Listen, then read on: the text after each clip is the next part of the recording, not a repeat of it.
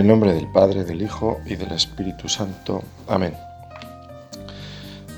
Había un hombre rico que se vestía de púrpura y de lino y banqueteaba cada día. Y un mendigo llamado Lázaro estaba echado en su portal cubierto de llagas y con ganas de saciarse de lo que caía de la mesa del rico. Y hasta los perros venían y le lamían las llagas. Sucedió que murió el mendigo y fue llevado por los ángeles al seno de Abraham. Murió también el rico y fue enterrado. Y estando en el infierno en medio de los tormentos, levantó los ojos y vio de lejos a Abraham y a Lázaro en su seno. Y gritando dijo, Padre Abraham, ten piedad de mí, y manda a Lázaro que moje en agua la punta del dedo y me refresque la lengua, porque me torturan estas llamas. Pero Abraham le dijo, Hijo, recuerda que recibiste tus bienes en tu vida y Lázaro a su vez males. Por eso ahora él es aquí consolado mientras que tú eres atormentado. Y además, entre nosotros y vosotros se abre un abismo inmenso, para que los que quieran cruzar desde aquí hacia vosotros no puedan hacerlo, ni tampoco pasar de ahí hasta nosotros. Él dijo, Te ruego entonces, Padre, que le mandes a casa a mi Padre, pues tengo cinco hermanos, que les dé testimonio de estas cosas, no sea que también ellos vengan a este lugar de tormento. Abraham le dice, tienen a Moisés y a los profetas, que los escuchen. Pero él le dijo, no, padre Abraham, pero si un muerto va a ellos, se arrepentirán. Abraham le dijo, si no escuchan a Moisés y a los profetas, no se convencerán ni aunque resucite un muerto. Este Evangelio, en este domingo, nos habla de la eternidad. Jesús en el Evangelio, en los Evangelios, no dice muchas cosas acerca de cómo es el cielo. Aquí ya veis que da pues dos pinceladas. Nos dice, nos habla de un lugar de tormento, un lugar donde se pasa mucha sed, y el otro pues un lugar de consuelo. Lázaro aquí es consolado, mientras tú eres atormentado. Así que, y es todo lo que se dice, el cielo es un lugar de consuelo, el infierno es un lugar de tormento. Pero se nos dice lo más importante que es cómo no acabar en el lugar de tormento y por tanto cómo ir al lugar del consuelo, porque no hay una tercera vía, por decirlo así. Hay una tercera alternativa que yo me busque.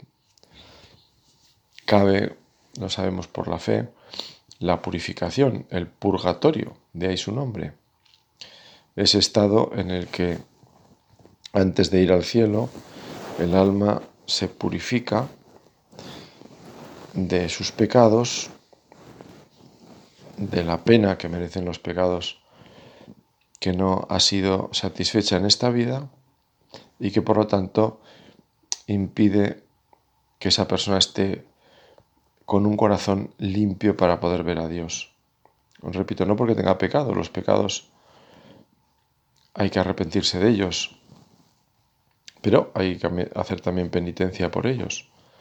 Ese daño que dejan hay que satisfacerlo, como el que roba no basta que se arrepienta de haber robado, tiene que devolver el dinero. O el que calumnia, aunque esto segundo es más difícil porque la calumnia causa un daño que luego es complicado reparar. Pues bien, cielo o infierno. Nosotros evidentemente, y todos queremos ir al cielo. ¿Quién no quiere ir al cielo? Otra cosa es que haya quien no, quien no crea en esto, ¿verdad? Habremos escuchado a veces el infierno, bastante infierno hay en esta vida, sobre todo pues para digamos, negar la existencia del infierno. El infierno ya está aquí.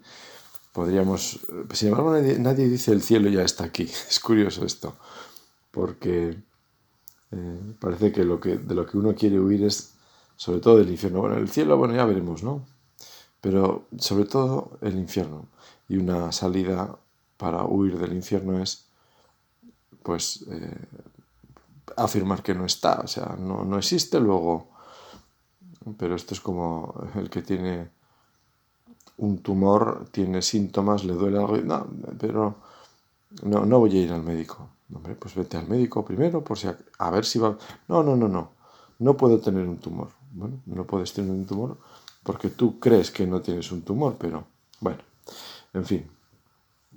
Nosotros le pedimos al Señor esta luz que pedimos siempre al Espíritu Santo para profundizar en esta palabra, palabra de Jesús, palabra entendible, con un corazón sencillo, la entiende un niño, estas de esas palabras que, que, son, por decirlo así, sublimes ¿no? la enseñanza.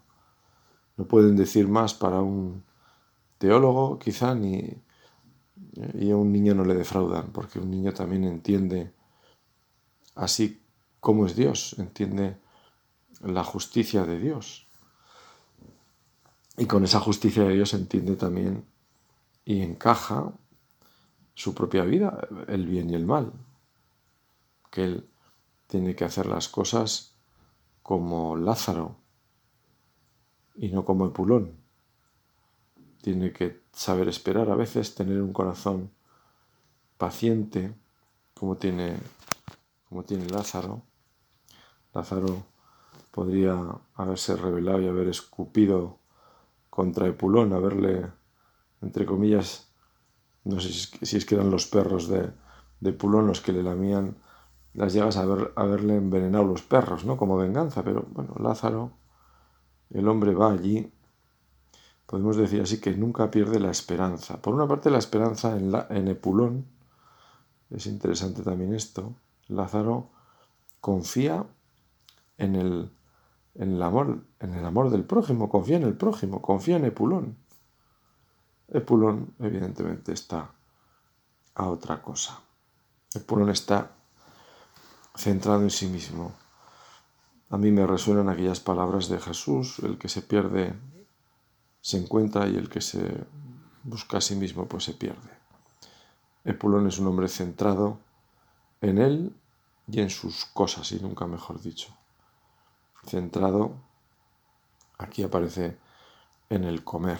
¿eh? Banquetear no solo es comer, banquetear es también, recordamos el banquete de Herodes, con Herodías danzando, e imaginamos que estarían todos pues medio bebidos, eh, en fin.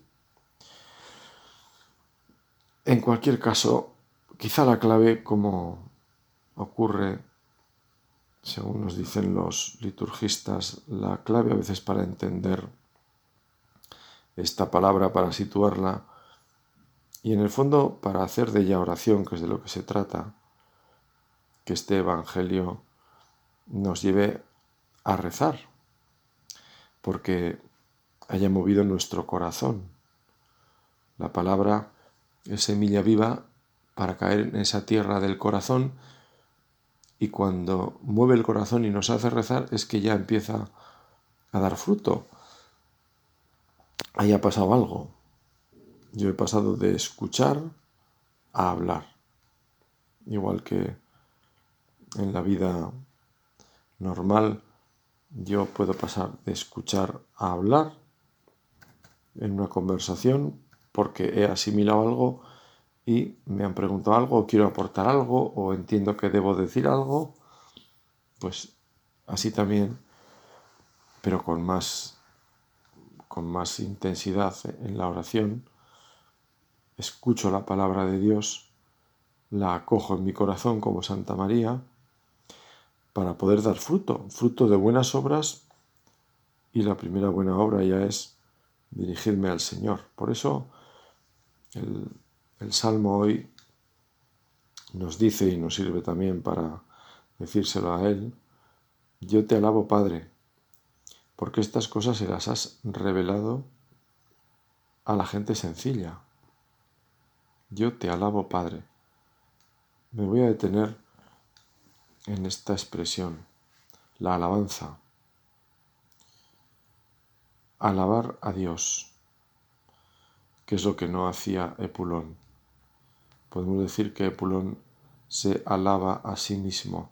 El que alaba pone sus ojos, su corazón, pone en el centro a Dios. Alabar a Dios es poner a Dios en el centro. Dios que está en lo alto nos invita a levantar los ojos. Levanto los ojos a lo alto, de donde me vendrá el auxilio.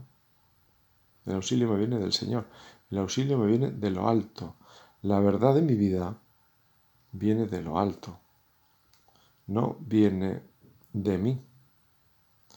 La verdad de mi vida no la voy a encontrar mirándome a mí, enredándome en mis cosas.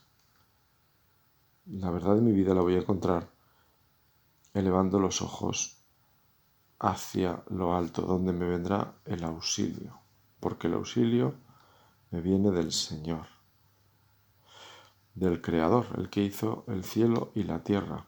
Con estas palabras han rezado y siguen rezando miles, millones de creyentes. También hoy nosotros las empleamos para alabar al Señor. Yo te doy gracias, Padre, porque has revelado estas cosas a la gente sencilla. Es lo que nos dice el estribillo del Salmo, utilizando también las palabras de Jesús o Jesús utilizando las palabras del Salmo. Te, bendigo, Padre, porque estas cosas las has revelado a los humildes, a los sencillos, y las has ocultado a los soberbios. Y tenemos de nuevo esa contraposición entre la humildad y la soberbia. Epulón soberbio, Lázaro humilde. ¿Y dónde me sitúo yo? Pues ojalá que me vaya situando en el lado de Lázaro, de la humildad. Es decir, siguiendo Santa Teresa en el lado de la verdad, en el lado de buscar al Señor, buscar el rostro del Señor. Tu rostro buscaré, Señor, no me escondas tu rostro. Epulón no buscaba el rostro del Señor, ni siquiera se detenía en el de Lázaro. Si hubiera empezado a mirar a Lázaro y a descubrir el rostro de Lázaro, aunque no hubiera visto en él el rostro de Dios, habría empezado un camino distinto. Porque el bien, el bien siempre lleva hacia lo bueno con mayúscula, que es Dios. El único bueno es Dios el único santo es Dios, pues hacer el bien nos va poniendo en ese carril de Dios. El Señor en el juicio es curioso porque cuando Jesucristo habla de, las razones de la condenación o de la salvación, como bien sabemos, las establece en la caridad con el prójimo. Tuve hambre, tuve sed, estuve en la cárcel, enfermo, etcétera. Y cuando Jesús las explica, causa sorpresa la explicación. Ah, pero ¿cuándo te vi yo si, si yo no me enteré? Pues cuando lo hiciste con uno de estos. Es decir, que hacer el bien con el prójimo, incluso aunque uno no sea consciente de todo lo que está haciendo, le traerá una sorpresa positiva. Y es que Dios, como dice la Escritura, no se deja ganar en generosidad. El Señor da el ciento por uno. Si Epulón hubiera mirado al rostro de Lázaro, al final hubiera descubierto el rostro del Señor, el rostro de Dios. Lázaro es para nosotros revelador, nos está ayudando a entender ¿dónde está la auténtica felicidad? La vida de Lázaro es una vida penosa, humanamente penosa. Pero Lázaro tiene su confianza puesta en el Señor. Lázaro entiende que su felicidad está más allá de este mundo. Quien aspire a hacer de este mundo el cielo, entendiendo por cielo algo que termina aquí, pues va errado. El cielo no está aquí.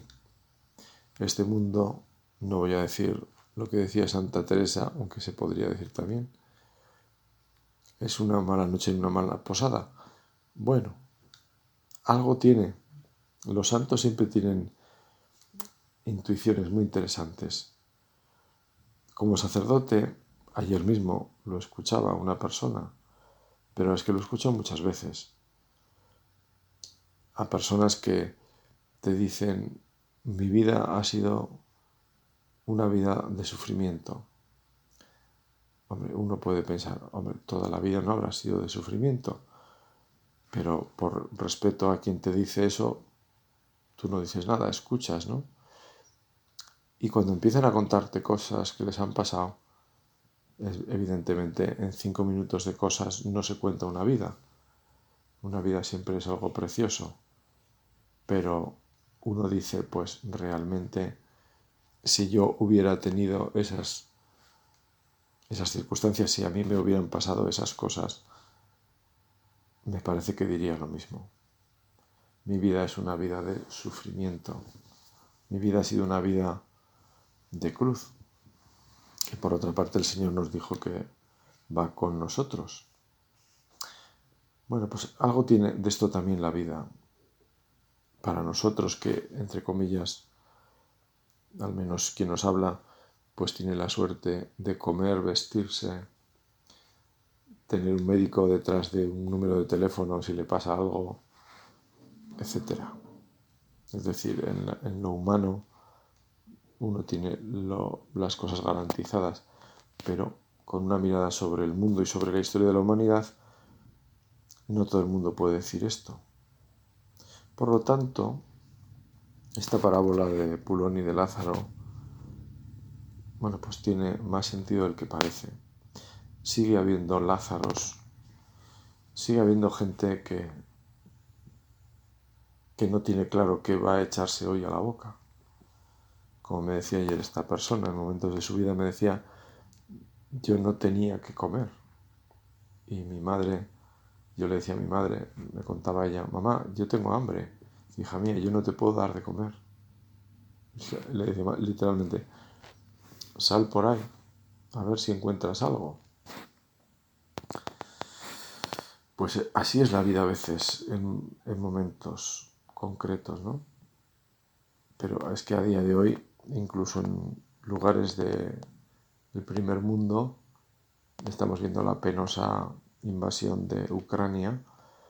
Y ayer salían personas que después de pues semanas y meses prácticamente enterrados en edificios escondidos pues no tenían que echarse a la boca al final. Es decir que estas cosas bueno Lázaro recibió en su vida males. Me llama mucho la atención siempre esta frase de, Jesús, lo que le dice Abraham a Epulón. Lázaro ha recibido males, tú has recibido bienes. Las cosas que tenemos, eh, hay una mirada sobre ellas que es una mirada de providencia, que nace también de la, evidentemente de la escritura, que se puede resumir en aquella otra que dice que tienes que no hayas recibido. Es verdad, comenzando por la vida, todo nos ha sido dado. Y hemos recibido muchas cosas buenas, si lo pensamos bien. Hemos recibido muchos bienes. Para que veamos en ello eh, talentos, es decir, algo que debe fructificar. Mi salud debe de fructificar en el bien de otros. Que yo tenga salud, que tenga posibilidades, es un bien para otros. El otro día escuchaba también de una persona que decía que lo que le había pasado a ella, después de haberse, una, una mujer que había sufrido pues la agresión de su marido, bueno, la agresión que, casi la mata, vamos. Y de hecho fue con, creo que eran eh, cuchilladas, fue al hospital, la llevaron al hospital y allí pues prácticamente dice que cosieron todo el desaguisado que había, un poco esperando prácticamente que, que muriera porque no, no veían qué se podía hacer allí, no se ve que aquello era un desastre. Pero esta persona salió adelante. Y lo que decía es, y esto es lo que más me impresionó, decía, yo he salido para adelante, he salido adelante con esto, yo no puedo quedarme esto para mí, yo de, de esto que me ha pasado tengo que hacer un bien, tengo que hacer, tengo que, esto tiene que servir para el bien de otras mujeres, de otras personas. Esta idea, ¿no?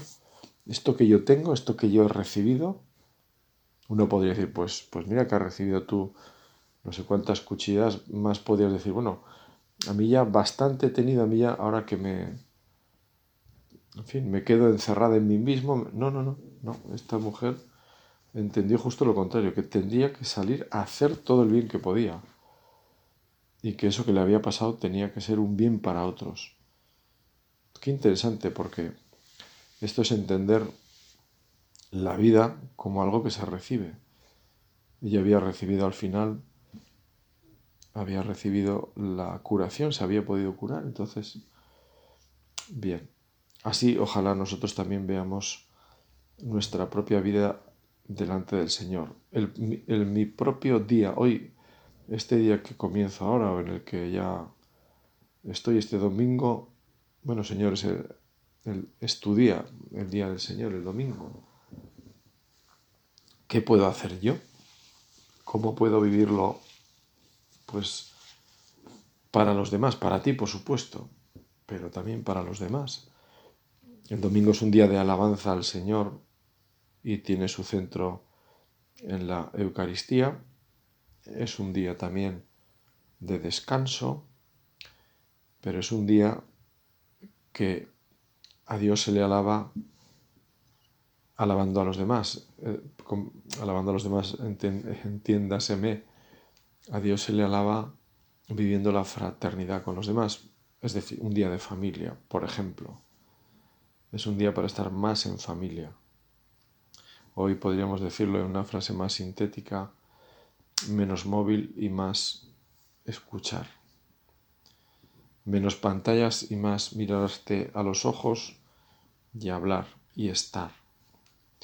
Es un día para visitar a un enfermo, quizá para ver a los que no tengo ocasión de ver y que están más solos, mis abuelos, etc. Qué sé yo, cada uno sabe las circunstancias que tiene.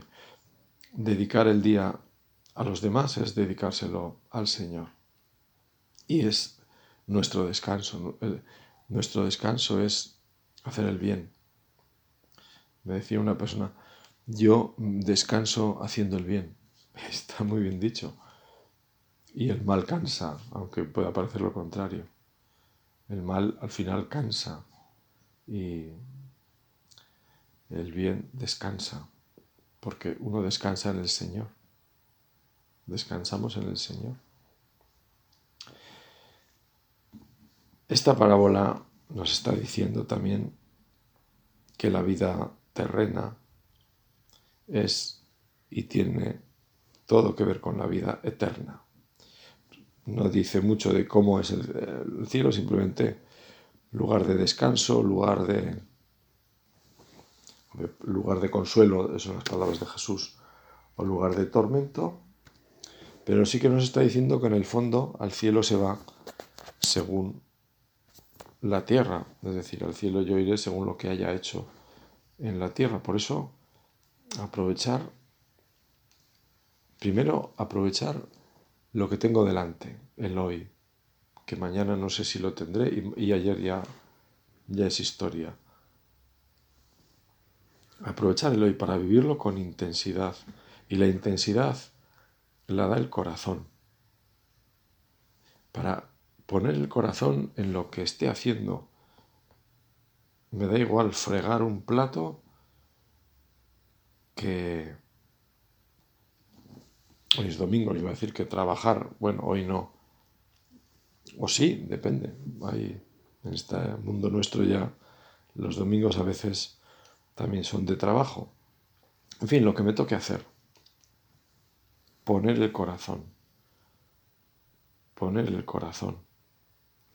Saber que eso que hago es una, o tiene que ser, debe ser una ofrenda agradable a Dios. Que siendo una ofrenda agradable a Dios, mejora a los demás y me mejora a mí. Cuando eso que yo he hecho sea transformado sea fregar un plato, sea lo que sea. Delante de Dios, que es tan grande, lo que nosotros podamos hacer siempre serán pequeñas cosas, por muy grandes que nos parezcan. Hoy le pedimos al Señor, iba a decir, se lo pedimos a Lázaro, a los Lázaros que hay en el cielo, porque evidentemente esto es una parábola, pero las parábolas en el fondo recogen la realidad. El Señor con ellas está diciendo, transmitiendo una verdad. Se puede decir que las parábolas es una parábola, sí, pero encierra verdad. En ellas hay verdad. Hay Lázaros. Hay Lázaros. Por eso nos encomendamos a los Lázaros del cielo para que nos ayuden a tener esa, ese corazón sencillo, a poner nuestra esperanza en las cosas del cielo y a no, mm, a no, a no, a no permitir que en el corazón, que esta es otra de las enseñanzas también de la parábola, no permitir que en el corazón anide ningún tipo de resentimiento con nadie ni por nada. En Lázaro no lo había, podía verlo con Epulón y se hubiera manifestado en que hubiera dejado de ir allí, pero Lázaro seguía yendo. Lázaro seguía yendo. No habría resentimiento con Epulón. No habría, porque Lázaro tenía un corazón bueno, sencillo. Lázaro podemos decir que vivía el salmo, alaba, alma mía, al Señor, yo te alabo, Padre, porque has revelado cosas maravillosas, podría decirlo Lázaro. En fin, se nos pasa el tiempo, vamos a poner todas estas luces que hayamos podido recibir de, esta palabra, todas estas, digamos, buenos inspiraciones, todo, todo lo que nos puede venir al corazón y que, que nace de la palabra, que, que, viene del Espíritu, que mueve nuestros corazones. Si nos hace rezar, si nos hace hablar con el Señor, ya va dando fruto, pero luego tiene que dar también fruto en lo que hacemos. Se lo pedimos a la Virgen, que guardaba las cosas en el corazón. Ojalá que esta palabra que hemos escuchado quede en el corazón y ahí pueda ir dando fruto por la intercesión de Santa María. Que así sea.